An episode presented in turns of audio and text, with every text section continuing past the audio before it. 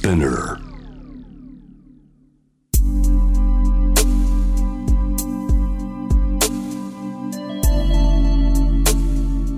眠らない街六本木。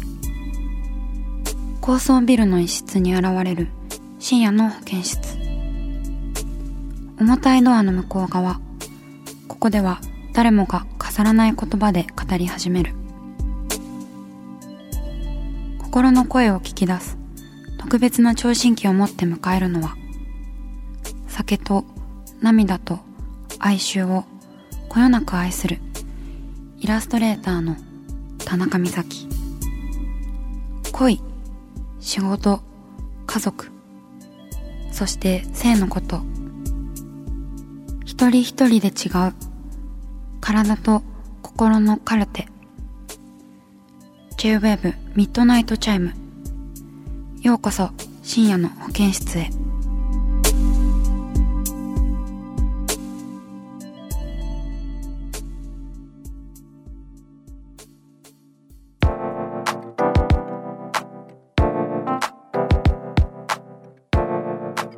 田中美咲がお送りしています。深夜の保健室 MIDNIGHT CHIME。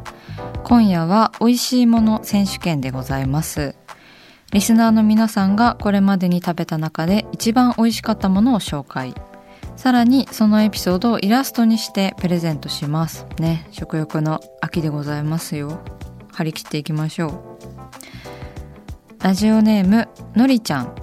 女性熊本県の方です。お熊本からありがとうございます。人生最高に美味しかったものはコロナ禍で作った自家製燻製です。コロナが流行り始めた頃外出自粛で家でゴロゴロ。実家住まいなんだし庭でつまみを食べながらだらっとお酒を飲んだら楽しいかも。そんな考えから思いついたのが燻製作りでした。最初の食材は 6P チーズ。ビールを開けて文庫本を読みながら出来上がりを待つ。完成して鍋の蓋を開けた瞬間煙と香ばしい香りがぶわっと広がりつやっとしたチーズの燻製が出来上がっていました。美味しすぎてビールが一瞬で消えました。当時付き合い始めた彼氏に電話して燻製の素晴らしさや今日読んだ本について一生懸命伝えました。その彼とは今年入籍し来年の3月5日に結婚式を挙げます。とのことです。えー、のりちゃんさんメッセージありがとうございます。ねえ。美味しい燻製をしてたらなんとあの素敵なパートナーにも巡り会えたということで。なんか雑誌の一番裏のうさんくさい広告みたいな。この燻製を買うとパートナーとうまくいきますみたいな感じで。いいですね。すごい幸せだ。でやっぱりこうなんでしょうね。趣味を見つけてこう一人でもこう自粛でもこう困難な中でもね楽しく充実して暮らそうという努力が素晴らしいですしなんかそういったあののりちゃんさんを見てパートナーもすごい素敵だなと思ったんでしょうね。っていうそのなんでしょう華麗な流れがこうメッセージから見て取れますね。うん。やっぱり私も燻製って結構好きなんですけどあのスモークチーズとかスモークサーモンとか出来合いのものをねよく食べるんですけどあの美味しいなと思ったものを自分で作ってみるっていうのはすごい大切なことですよね。素晴らしいですね。じゃあイラストにしますねこちらのエピソード最初にちょっと雑誌の後ろのうさんくさい広告みたいだっていう風に言ったのでじゃあうさんくさい広告風のなんかのりちゃんさんを描こうかな、えー、巨大な燻製機の前で蓋を開けると。燻製機もでもいろんな形がありますよね。あのさっきちょっとだけ調べたんですけど。いやいいなあ私なんか本当に怠け者でしてあの燻製器を持った友達と友達になりたいみたいな、なんか噛んじゃった。あの、燻製器を持った人と友達になりたいななんて、あの、考えになってしまいました。本当良くないよね、人頼みで。家で、その、簡単に燻製が作れて食べられるなんて、あの、本当にいいことですよね。だからどれくらいの大きさのものなんですかね。燻製機って私もなんかこの投稿をきっかけにちょっと燻製機についていろいろ調べてみようって思いました、えー、今のりちゃんさんとパートナーの方を今イラストに描いています。ちょっとプレゼントするってって考えると緊張しますね。あ3月5日の結婚式の際にはぜひ飾ってください。あの想像でお二人を描いているからちょっと似てないかもしれないんですけど。あの複製とかはねしてもらうことはちょっとできないんですけど原画をあの飾っていただく分には自由なので。なんか燻製を楽しんでいそうなお二人という勝手なイメージで描いた人物なんですけれども。ちょっとなんかアウトドアっぽい格好してるかもしれない。はいイラストが完成しました。えー、巨大な燻製の箱を開けている幸せそうなお二人。かっこ雑誌の一番後ろのうさんくさい広告風ということでして。イラストは番組インスタグラムにもアップしますのでぜひ皆さんも見てみてくださいのりちゃんさんへはね、あの、原画をお送りしますので、到着を楽しみにお待ちください。では、続いてのメールです。ラジオネーム、はるちゃん。女性、20歳の方です。みさきさん、こんばんは。沖縄に住む大学生です。私が人生で一番美味しいと感じたのは、5歳の時に食べた雑炊です。私は小さい頃すごく食が細かったのですが5歳の時におじいちゃん家で初めて雑炊を食べなんだこれはとその美味しさに衝撃を受けましたその日人生で初めておかわりをし次の日も食べたいと鍋に残った雑炊をもらってホクホクとした気持ちで帰りました今では雑炊以上に好きな食べ物がいくつもありますがあれほど衝撃的な出会いをしたのはあの時食べた雑炊だけですということです。えー、はるちゃんさんメッセージありがとうございます。ねえ、なんかほっこりするエピソードですね、こちらも。えー、二十歳でその5歳の時に食べたあの雑炊の味を覚えてるもんなんですね。すごい素晴らしい。おじいちゃん超嬉しいだろうな、そんなこと言ってもらって。ねえもうたまらんでしょうねいやーねそしてあれ以上に好きな食べ物もあるけどあれほど衝撃的な出会いをしたのはあの時食べた雑炊だけっ確かに食が細いと雑炊っていうのは食べやすい消化にいいしね。そういうなんかおじいちゃんの思いやりっていうのも感じますねすごく。あなんかジブリにアニメ化してほしいエピソードだな。じゃあイラストにしますねこのエピソードも。いきます。えー、こんななんか優しいエピソード私上手に書けるんだ。沖縄に現在住んでいるということではるちゃんさんねこのあの5歳の時も沖縄で食べたんですかね？どうなんでしょう？またなんか雑炊をこう綺麗に食べた後の鍋ってすごいいいですよね。なんか全部味わい尽くしたみたいな感じで。あの鍋の後の締めの雑炊とかも大好きです。えーと5歳のはるちゃんさん。じゃあなんか雑炊との出会いの感じの衝撃的な感じを書きましょうか。おじいちゃんはじゃああの手の出演っていう感じにしようかな。鍋をこうふわっと開けた時のあの感じですよね。雑炊といえば。いや美味しい食べ物ってすごいキラキラ光ってますよね。今回もちょっと湯気描いてますね。やっぱ美味しい食べ物にはこう湯気がつきものっていうか。まあ冷たくてもね美味しい食べ物っていうのはありますけれども。でもやっぱ冬のこう冬とか秋の美味しいもののこう湯気っていうのは特別なものがありますよね。私は小さい頃こうそれこそおばあちゃんとかが作ってくれた覚えているものはなんかねあのおばあちゃん家に泊まって毎朝結構あのフレンチトーストをね焼いてくれるおばあちゃんだったんですよね。でしかもこうホットプレートで焼いてくれて多分前日つけておいたその卵液につけておいてくれたフレンチトーストのパンを翌朝ホットプレートでジュワーッと焼いてでバターとかあの蜂蜜とかつけてそれがすごく思い出に残ってます。なんかそれも何でしょうホットプレートで焼いてたからすごい思い出に残ってるのかななんて。ねそれもまたこう湯気湯気だしこう映像とともに思い出に残っているっていう感じですよね。ありがたいですね。私も超おばあちゃん子だったんで。あのはるちゃんさんの気持ち分かりますよ。ばあちゃんじいちゃん大好きですよ。私も。はいイラストが完成しました。えー、5歳のはるちゃんさんが初めて雑炊に出会ってうわーってなっているイラストを描きました。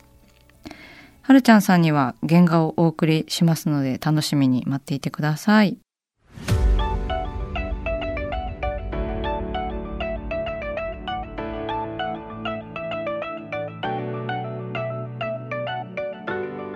さあ始まりました田中美咲の六畳一間。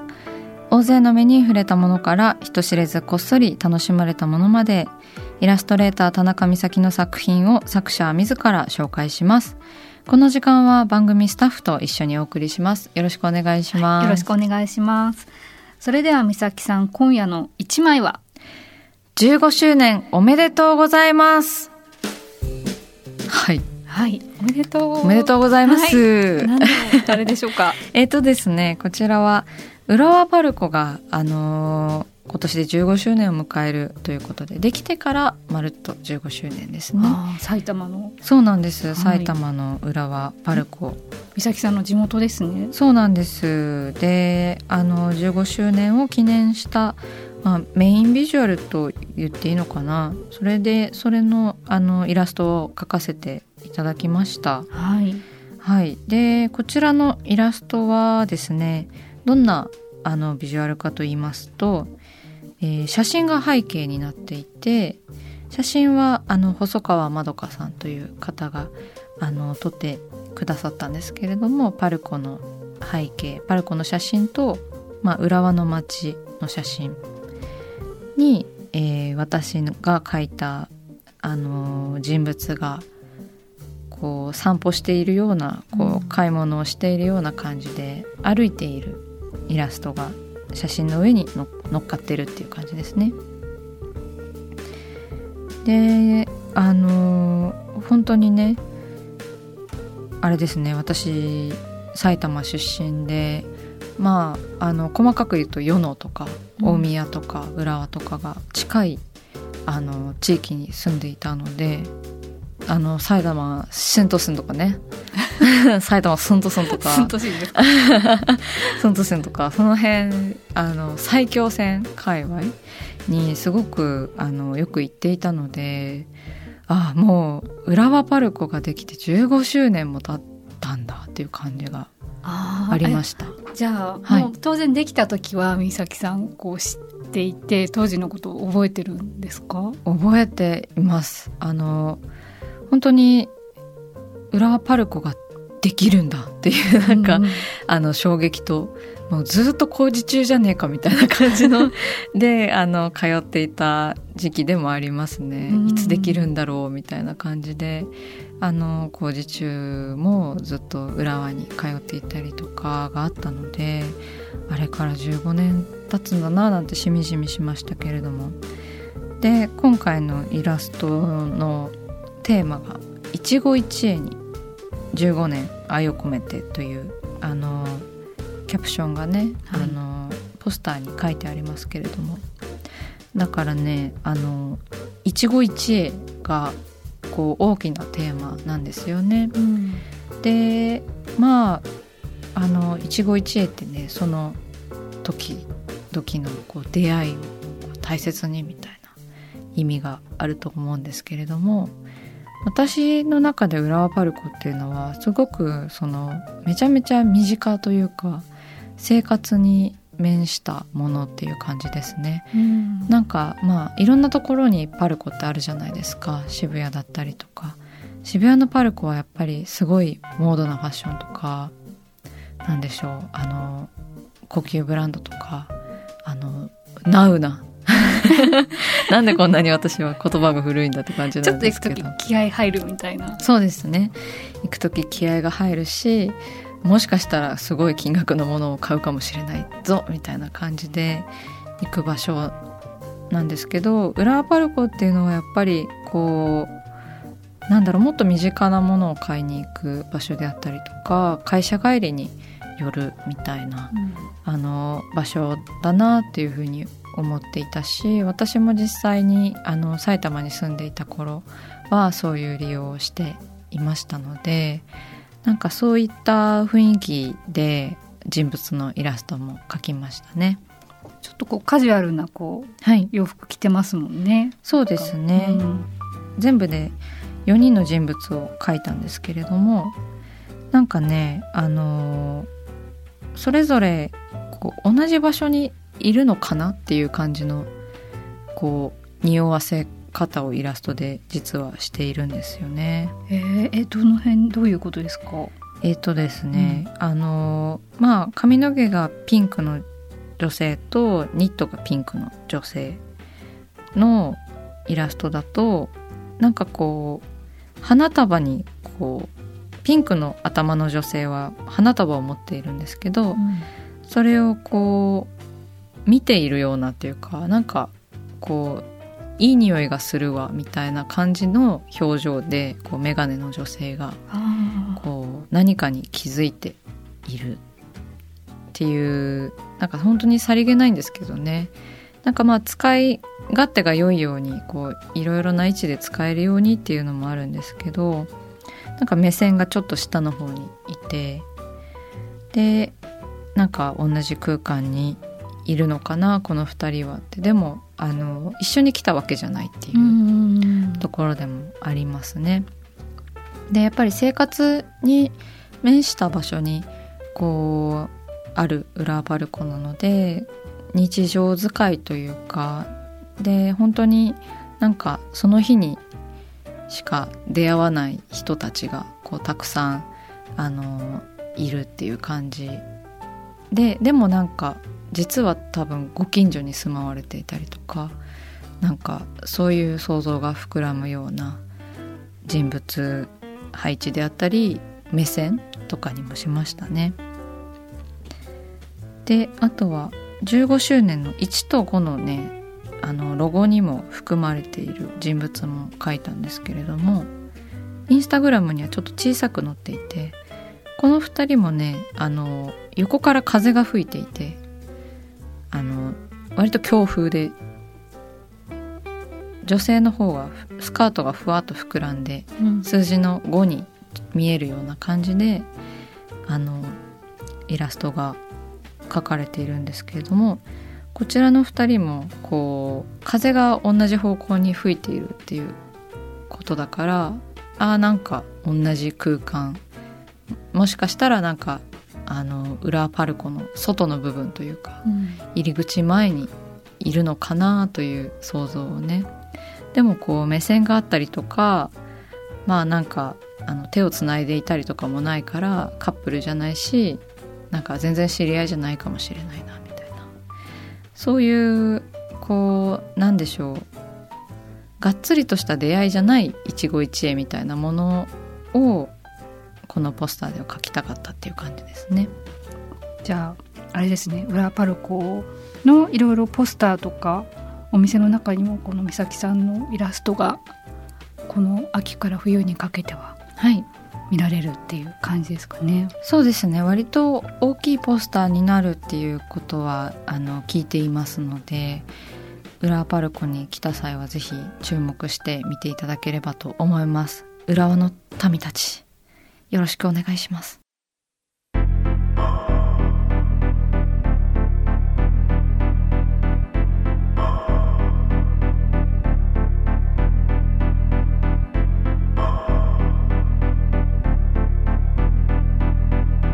真夜中だから話せる体のこと心のこと。J-WEB ミッドナイトチャイム公式サイトとインスタグラムは24時間オープンしています。あなたの悩み番組へのメッセージお寄せください。来週もイラストレーターの田中美咲が深夜の保健室でお待ちしています。キャリコン編集長通信仕事と人生の話をゆるゆると powered by mi-molletこのポッドキャストではミモル編集長の河原咲子が時には一人で時にはゲストをお招きしキャリアコンサルタントの資格を生かして仕事と人生そして職業キャリアだけじゃないライフキャリアのお話を誰にでも分かりやすくゆるゆるとお話します。毎週金曜日に新しいエピソードを配信中です。ぜひ一度聞いてみてください。